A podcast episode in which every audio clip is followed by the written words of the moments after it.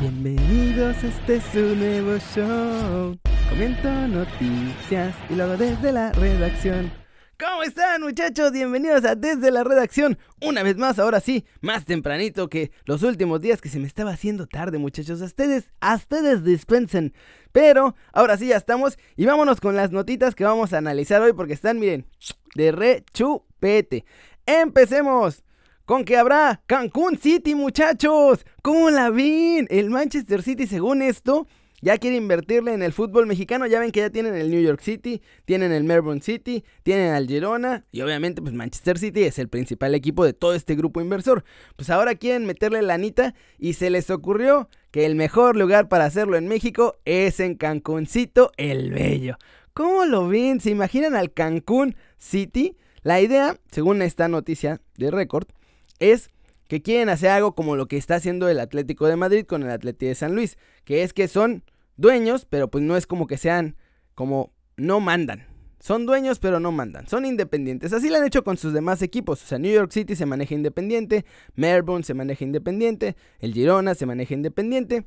Y entonces, pero todos pertenecen al mismo grupo. Y entonces habría Cancún City, muchachos. Ese estaría cool, porque además los muchachos traen todo el billete del jeque todo el billete del jeque habido y por haber y podrían meterle lana a mejorar el estadio que hay en Cancún, a meterle más inversión, a traer más gente, a traer más turismo también, porque pues si invierte un grupo de ese tamaño, pues obviamente van a venir más fans y además pues obviamente buenos fichajes.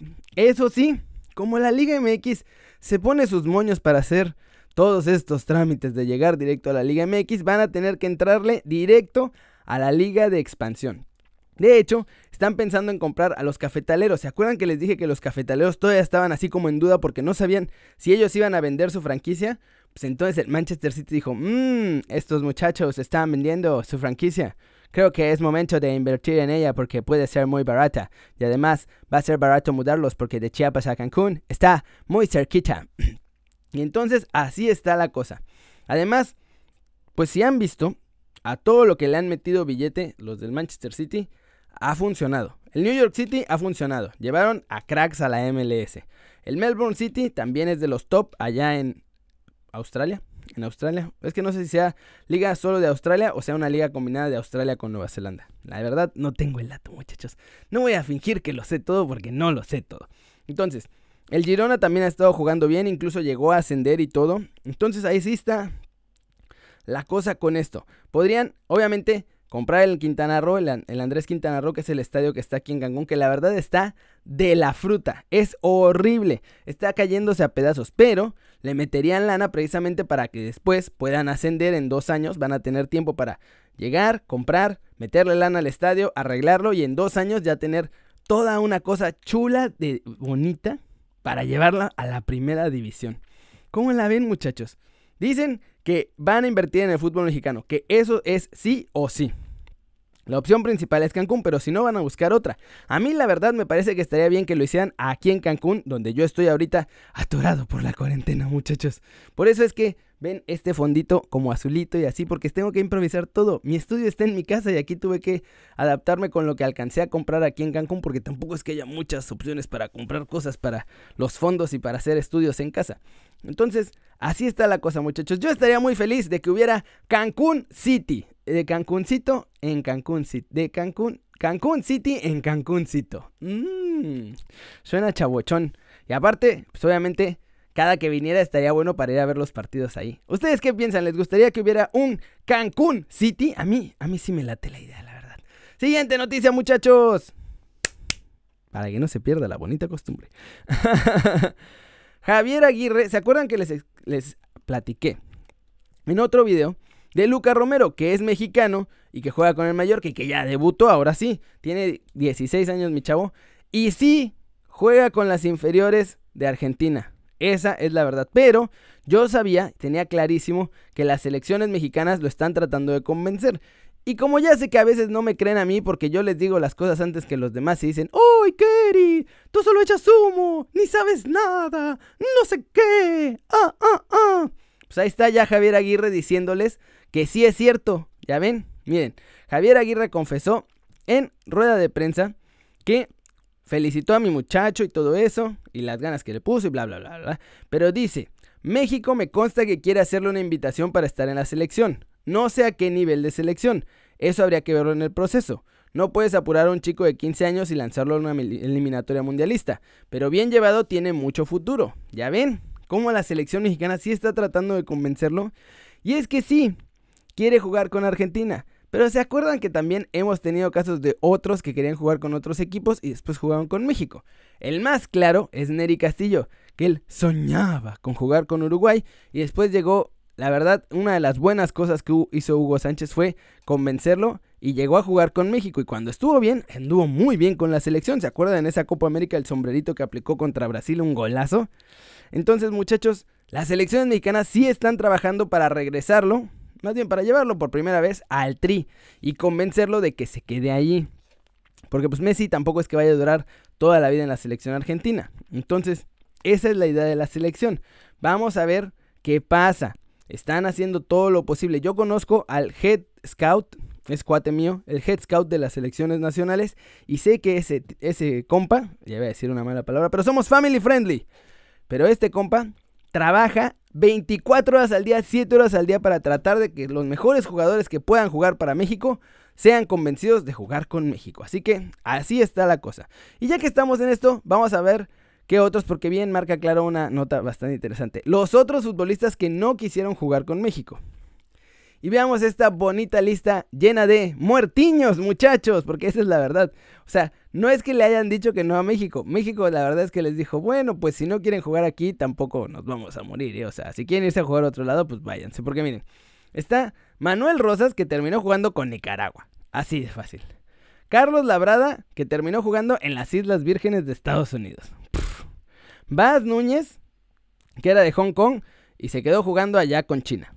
Y Roberto Nurce, Roberto Nurce todavía puede ser que hubiera dado algunos resultados en México. Porque ya ven, ese mi muchacho es el eterno goleador del ascenso. Yo no sé qué tiene Roberto Nurce, pero en el ascenso es un mega crack y siempre que sube a primera división, pues va más o menos y vuelve a bajar. Martín Vázquez, que juega en Estados Unidos, bueno, ya ni juega porque ni lo convocaron. Isidro Sánchez, que es el hijo del Chelis, pero pues tampoco, o sea, está jugando con Canadá, pero pues tampoco es que sea un crack ni nada. William Yarbrough, que nunca jamás en la vida va a tener ni una oportunidad de ser ni siquiera segundo portero de la selección. Edgar Castillo, que tampoco iba a jugar con la selección mexicana, o sea, jugó un rato, pero pues después ya ni lo llamaban, esa es la realidad.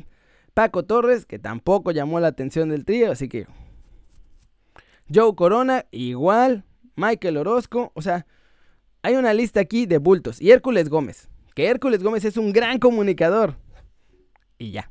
No es que haya sido un gran delantero ni nada, o sea, está, bien. Pero pues no hemos perdido mucho, la verdad. A los que son buenos sí los tratamos de convencer y no nos rendimos hasta que lo logramos, muchachos. Y el Tata Martino ha hablado, muchachos. Ya salió el Tata a decir qué piensa de Raulito Jiménez y su posible marcha a la Juventus o quedarse ahí con eh, los Wolves. Entonces está, está interesante. Vamos a esperar a que cargue este videito. Déjenme subirle a todo el volumen, acomodar el micro para que alcancen a escuchar. Y ahí les va, muchachos. Esto dijo el Tatita. Bueno, eh, empiezo por, la parte de atrás de la pregunta. Yo creo que cualquier modificación, este, cualquier cambio, lo primero que lo tiene que definir es tanto él como, como su familia. Eh, obviamente, analizar muy bien cualquier posibilidad de cambio. Yo sé que es este, muy tentador a veces, y esto, a ver, también lo digo desde, desde la experiencia, ¿no? A mí también en algún momento me ha tocado ir a, algún lugar de privilegio y pasados seis o siete años me encuentro en una declaración o me encuentro declarando que fue el peor año como entrenador de mi vida, ¿no? Entonces no es solamente irte a, a los lugares que deslumbran, sino este, eh, estar convencido de que hay que hacerlo, de que estar convencido de que se necesita un cambio, porque a veces la felicidad la tenemos en el lugar donde estamos y no es necesario cambiar. Con respecto a, los jugadores que estamos tocando cada uno de estos temas particulares, eh, ¿te sorprendió de alguna forma lo que está... ¿Cómo la ven muchachos? Ya, ya hablan de otras cosas, eso no tiene mucho sentido seguirlo escuchando. Y ¿Cómo la ven, muchachos? Lo que dice el Tata, eso se acuerdan que dice, me encuentro 6 o 7 años después declarando que fue una... Fue cuando se fue al Barcelona, porque él se fue muy emocionado pensando que iba a ser súper entrenador en el Barça, y como no logró ganar el título en esa temporada, me lo echaron.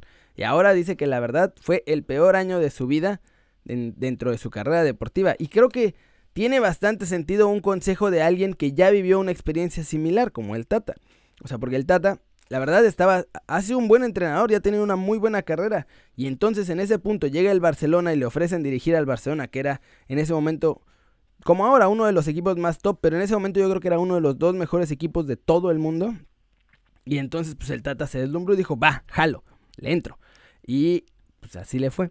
Y entonces por eso creo que es bastante valioso este consejo del Tata para Raulito, porque sí, siempre hay que aspirar a lo más alto.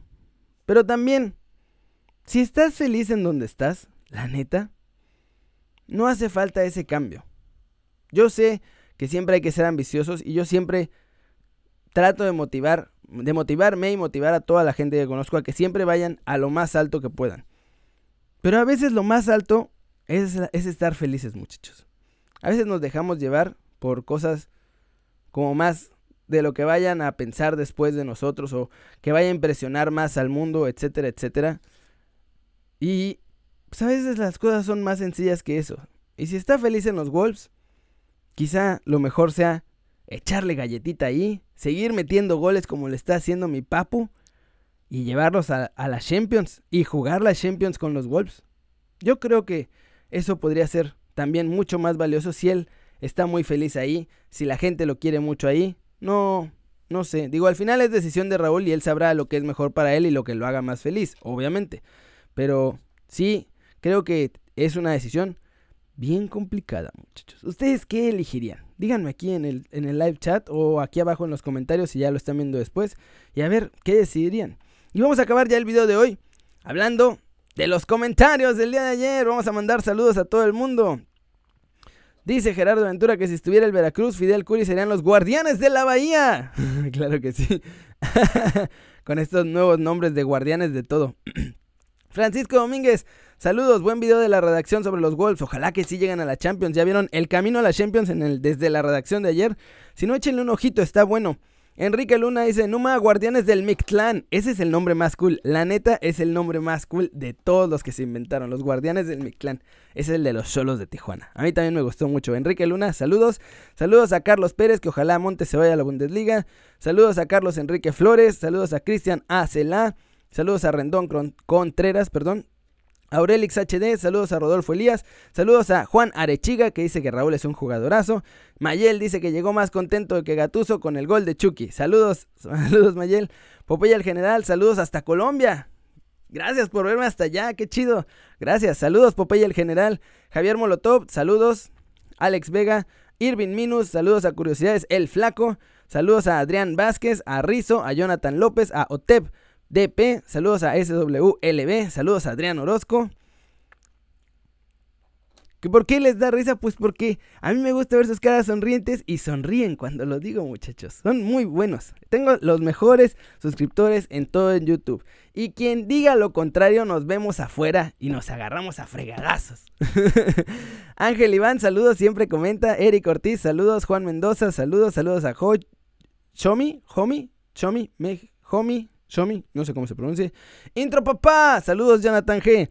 Humberto Cruz, saludos a Francisco Dávalos, saludos a Pablo Mariano, saludos a Ángel, saludos a Gerardo Collantes, saludos a Michos Smash, Smash Channel, Félix Méndez Martínez, saludos a Jorge García Tabón, Tobón, saludos a Halo Rich, saludos a Adam Durango. Y saludos a Frank Miranda. Frank Miranda también siempre comenta. Espero que este sea su nuevo canal favorito, muchachos. Eso es todo por hoy en Desde la Redacción. Muchas gracias, como siempre, por ver el video. Aquí estamos más chill, más platicando, más hablando íntimamente como compas en nuestra mesita de la redacción, echando el cotorreo. Así me gusta, hablar con mis compas de fútbol. Y bueno, Denle like si les gustó el video, obviamente. O métanle un zambombazo, ya, de plano, así, pum, a esa manita para arriba. Solo si así lo desean, muchachos. Suscríbanse al canal también si no lo han hecho. ¿Qué están esperando? ¿Qué falta para convencerlos de que este va a ser su nuevo canal favorito en YouTube? Ya que deben suscribir, denle click a la campanita para que les avise. Varios me han dicho que no les avise, entonces denle click a la campanita y pónganle avisar siempre. Con eso, les tiene que avisar a fuerza YouTube. Y bueno, muchachos, pues ya saben yo soy Kerry y siempre me da mucho gusto ver sus caras sonrientes, sanas y bien informadas echando aquí la chorcha futbolera. Y, como ya lo saben también, al ratito nos vamos a ver aquí en Kerry News con todas las noticias. Y hoy también está, miren, chabocho el video de hoy. Hay noticias de la selección, de cómo van a rescatar a la Liga MX, de Chucky Lozano y un montón más que ya les estoy preparando, muchachos. Y es hora de, ya lo saben, ponerle stop.